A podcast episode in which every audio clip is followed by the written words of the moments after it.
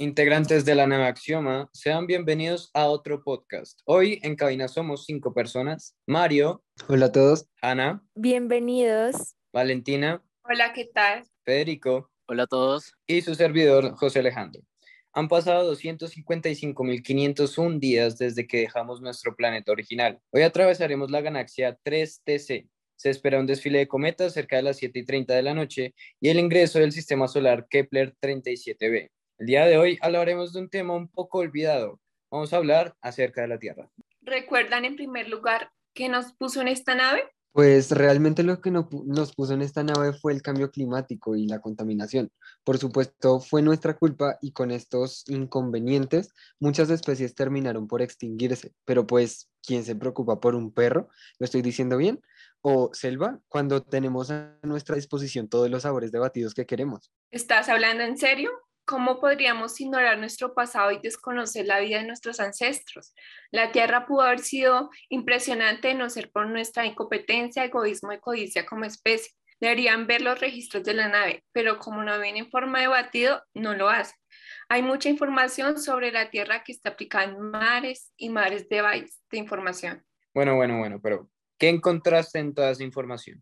Te voy a mostrar algo impresionante. Estas son granjas Así se llama. Las personas metían semillas en la tierra, vertían agua en ellas y crecía la comida como pizzas. Pero el consumismo excesivo de los recursos naturales provocó la destrucción del medio ambiente por su vínculo con la contaminación del aire, agua y suelo. Wow, wow, wow, wow, wow. Hey, no entendí ni la mitad de lo que dijiste. ¿Qué es medio ambiente, semillas, contaminación? Un vistazo me bastó para darme cuenta de lo que hicimos. Me llamó mucho la atención la parte del cambio climático. No sabía que nuestros desechos, autos, fábricas y deforestaciones masivas podrían hacerle un daño tan mínimo, pero tan significativo a la temperatura global de pues, un planeta. Al menos pues solamente fueron dos grados nada más. Lo más impresionante de esto es que pudimos haberlo evitado y con ella pudimos haber prevenido cosas como la extinción de animales de todas las especies. Es raro, aquí pues la basura como todos sabemos la tiramos al espacio ya, en la Tierra se acumulaban hasta un punto en el que fue catastrófico. Unas cosas llamadas gases de efecto invernadero empezaron a emerger y a destruir el equilibrio de la vida. El dióxido de carbono, el metano y otros componentes en sus cantidades justas hicieron que la capa de ozono, que según lo que me dicen por acá, era como una protección natural a la radiación solar con eso que pudimos hacer, los polos, que según los archivos y pues acá lo que puedo observar, eran como masas gigantes de hielo que ayudaban a la Tierra que se termorregulara. No sé muy bien qué es eso, pero lo ayudaba. Pues, discúlpeme un, segundo, aquí hay una especie rara, se llama pingüinos, vivían en estos polos. Bueno, el punto es que esos polos eh, ayudaban a la termorregulación de la Tierra y por eh, nuestra culpa otra vez, pues lo destruimos. Esto pues hizo que las ciudades costeras de la Tierra desaparecieran de los mapas y en su lugar existiera solamente una capa de agua que cubría todo. Al no haber termorregulación, en algunas partes del mundo se empezó a incrementar dramáticamente las temperaturas en invierno y a bajar en verano. Luego no hubo estaciones. Esto y con la basura que tirábamos al agua que tomábamos, hizo que ya no hubiese agua potable para todas las personas que estaban en algunas partes del mundo. Cuando todos esos eventos pasaron, tuvimos que resguardarnos en nuestro nuevo hogar de 700 años de antigüedad. Sabíamos que esa canica azul, o así le decían, ya no era nuestro hogar. Pero bueno, no la dejamos sola. Dejamos a los robots para que limpien toda esa basura. Oye, pero dime cómo obtuviste toda esa información. Si solo llevamos hablando como menos de un minuto, no me digas que ya tienes el nuevo iFast. Por supuesto, iFast te permite buscar información y entenderla en tan solo un segundo. Compra iFast desde la comodidad de tu silla, con tan solo dos clics, sujeto a actualizaciones y obsolescencia programada. Hablando de obsolencia programada y de la vida reducida, esta tuvo grandes consecuencias. Se generaron daños en las pasadas generaciones que hoy en día nos tienen aquí las cuales tenían un planeta contaminado y agotado, gracias a quienes creyeron que con el consumismo conseguirían la felicidad. Qué irónico. El consumismo provoca una acelerada contaminación, apresurada por la irracionalidad, la carencia de sensibilidad o ignorancia de las consecuencias de las acciones, abusando de los recursos naturales. Mi abuelo me contó una historia que ha pasado por más de cinco generaciones. Me contó sobre una actividad llamada pescar, que consiste en atrapar peces. Un día trágico algo sucedió. Los peces empezaron a flotar muertos en el agua debido a una sustancia rara. Mi curiosidad me ganó y con mi nuevo iPhone busqué con los registros, en los registros de la nave sobre esto. El océano impulsaba los sistemas mundiales de la Tierra y así que fuera un lugar habitable para humanos, especies animales y plantas. La lluvia, el agua potable, el clima y el oxígeno que se respiraba lo proporcionaba y regulaba el mar. En el momento en el que se comenzó a contaminar y acidificar el océano, tuvo un efecto negativo en la biodiversidad. Bueno, eh, proteger los océanos debió haber sido una prioridad. Los organismos marinos eran vitales para la salud de las personas y del planeta. Y los contaminantes que se echaban en el mar eran completamente nocivos para el ecosistema. Algunos de estos eran llamados plaguicidas, herbicidas, químicos, detergentes y muchas más sustancias que se acumulaban en el fondo del océano y los organismos allí se alimentaban y así cargaban consigo mismos estos contaminantes. Y pues también introduciéndolos así a la cadena alimenticia. Exacto, en esos tiempos no todo era batido. En este caso, los peces grandes se comían a los pequeños y así luego el humano pescaba esos peces grandes y se alimentaba de ellos. O incluso también animales más grandes como osos se alimentaban de estos peces que terminarían muriendo por la intoxicación que se deriva de las sustancias en el mar. En este caso, los científicos descubrieron que estos alimentos podrían tener estas sustancias y así los humanos también eran víctimas de sus propios actos, del mal que le estaban haciendo a la tierra. Por otra parte, también los residuos sólidos, como bolsas de plástico, llegaban a ser alimento para mamíferos marinos, peces e incluso aves que los confundían y los ingerían, provocando consecuencias desastrosas. Incluso las redes de pesca viejas que se dejaban en el mar a la deriva atrapaban a los peces y mamíferos que quedaban enredados y finalmente muriendo. Ahora, otros registros que se tienen actualmente son los de los derrames de petróleo. En el momento en el que los incidentes, en, el momento en que los incidentes apareció una capa aceitosa que obstaculizaba el paso de la luz durante varios días, semanas e incluso meses y el derrame no era contenido y limpiado con rapidez. En este caso, muchas plantas necesitaban luz para el proceso de fotosíntesis y por los derrames de petróleo la muerte es inminente.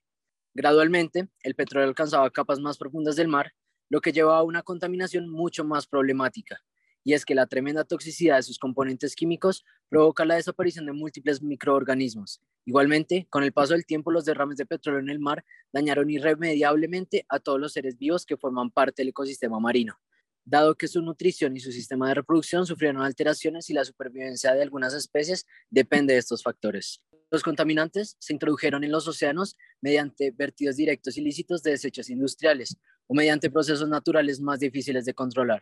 Por ejemplo, viento, lluvia y ríos contaminados, y a pesar de una atenta vigilancia y una reglamentación estricta de los gobiernos, no pudieron controlar los contaminantes perjudiciales que se introducen en el mar, terminando así con la flora y fauna de este ecosistema. La parte de los peces en la anécdota de Federico me hizo recordar algo muchísimo más grande que también incluye a estos pequeños. Y pues déjenme decirles que literalmente arrojamos nuestro propio meteorito, matamos en serio a todo lo que había en nuestro planeta y no nos importó el mirar atrás.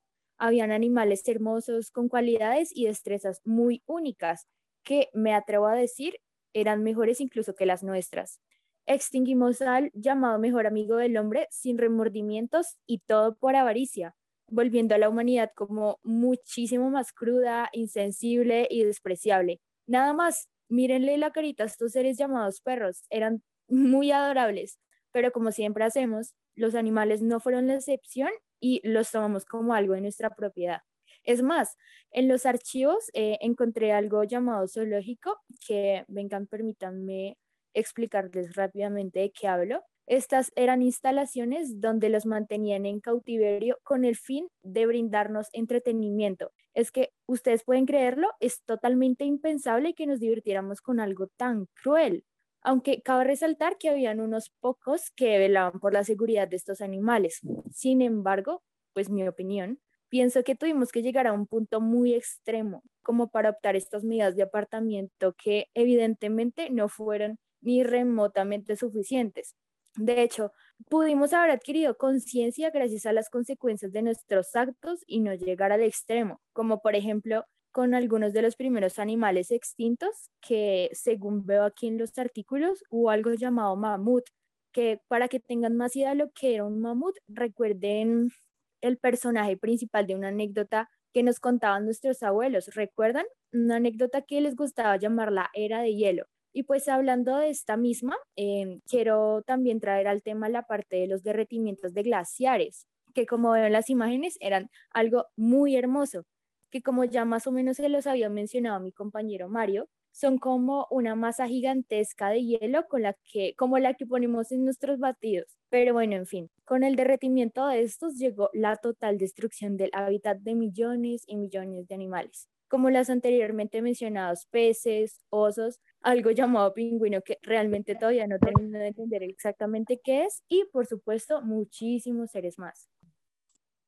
Diferencia de ustedes, yo no tengo una de esas cosas raras para buscar información rápido así que me tomó un tiempo leer todo lo que hay en el registro. Encontré un tema interesante que la nave no es muy hablado por la forma en la que vivimos. Como decía Mario, aquí solo tiramos las cosas al espacio. No tenemos que ver en dónde ponemos todo lo que desechamos. Para eso tenemos robots, ¿no? En la Tierra había un espacio limitado. Teníamos que deshacernos de todo lo que desechamos y producíamos día a día. Alguien ingenioso pensó en quemar todo, reducir a cenizas todo lo que botamos pero no pensó en las consecuencias. Yo en mi poco saber voy a intentarles dar una clase de química. Cuando quemas algo, esto da por resultado agua y dióxido de carbono. Este último es un gas peligrosísimo. No solo era tóxico para respirar, también ayuda al deterioro de la capa de ozono que mencionó Mario. Habían otras formas de almacenar estos desechos, obviamente. Habían lugares llamados vertederos, como el que tenemos aquí en la nave. La única diferencia es que en la Tierra estos vertederos se quedaron sin espacio. Sin pensarlo mucho, nuestros ancestros decidieron tomar más lugares para guardar su basura, quitándole su hogar a varias especies, no solo limitándose a la Tierra, también llegaron al mar. Habían islas, islas que solo eran basura, masas tan grandes que duplican el tamaño de esta nave. Incluso podías visitarlas, pararte en ellas, explorarlas. Lo más impresionante no es lo ingenuos que somos, sino la poderosa que es la tierra, y se los voy a demostrar. Hubo un tiempo en el que todo debió ser detenido. Las fábricas cerraron, los zoológicos por fin estaban en silencio. No había un solo alma en las ciudades de metal. En este lapso de tan solo un año, la tierra mostró su grandeza. Empezó a recuperar lo que era suyo, la vida animal volvió a ser dueña del planeta. Ocurrieron fenómenos que no se veían en centenares de años. Nada más vean a un delfín brillando en un hermoso color azul. Definitivamente fuimos el virus que mató a la Tierra. Yo por eso creo que deberíamos ser un gran ejemplo. Solo piensen en todo lo que desearon hacer en su momento a pesar de ese entorno para tratar de mejorarlo cuando ya era demasiado tarde. Estoy averiguando y ellos buscaban darle utilidad a los objetos abandonados y desechados por los demás, en un acto de reparar, reciclar y reutilizar. Nosotros tenemos la tarea de hacer del planeta habitable de nuevo. Tenemos que encontrar una, una prueba de que algún punto del nivel de toxicidad del suelo pudo haber disminuido y de alguna forma sería posible regresar y reiniciar la vida en el planeta. Existe la posibilidad de regeneración y restauración. Creo que hay esperanza. Deberíamos planear un viaje, pero no de nosotros. Los robots serían los ideales para echar un vistazo al planeta Tierra. Así podríamos saber en qué estado se encuentra y cómo sigue después de tantos años de abandono, destrucción, prácticamente un resultado apocalíptico. De solo pensar en todo lo que pasó y que no les importó en las consecuencias de sus actos es demasiado triste. Estos en los robots serían los indicados para realizar este viaje. Tienen la capacidad adecuada para suministrarnos información y más conocimiento sobre la gran y curiosa Tierra de la que tanto hemos hablado. ¿Quién sabe? Quizás hallemos algo. Un segundo, un segundo, un segundo. Tengo que interrumpirlos porque me llega una noticia desde la cabina del mismo capitán. Ha llegado el fin de nuestro viaje. Al parecer, uno de nuestros robots terrestres, Wally, ha arribado a la nave con una prueba de vida sustentable tenemos que ir a todos al centro de la nave para retornar a nuestro planeta original. Se los dije, nuestro planeta es maravilloso. Nos veremos en nuestro próximo episodio. No olviden seguirnos en redes sociales, Facebook, Twitter, Instagram y en nuestra página oficial www.fuxsalud.edu.co. No se pierdan nuestros próximos capítulos de los podcasts que también están interesantísimos. Pueden visitarnos en YouTube con nuestras EcoCaps que les enseñarán cómo darles un segundo uso a materiales como el plástico y el papel. Nos veremos pronto, esta vez desde la Tierra.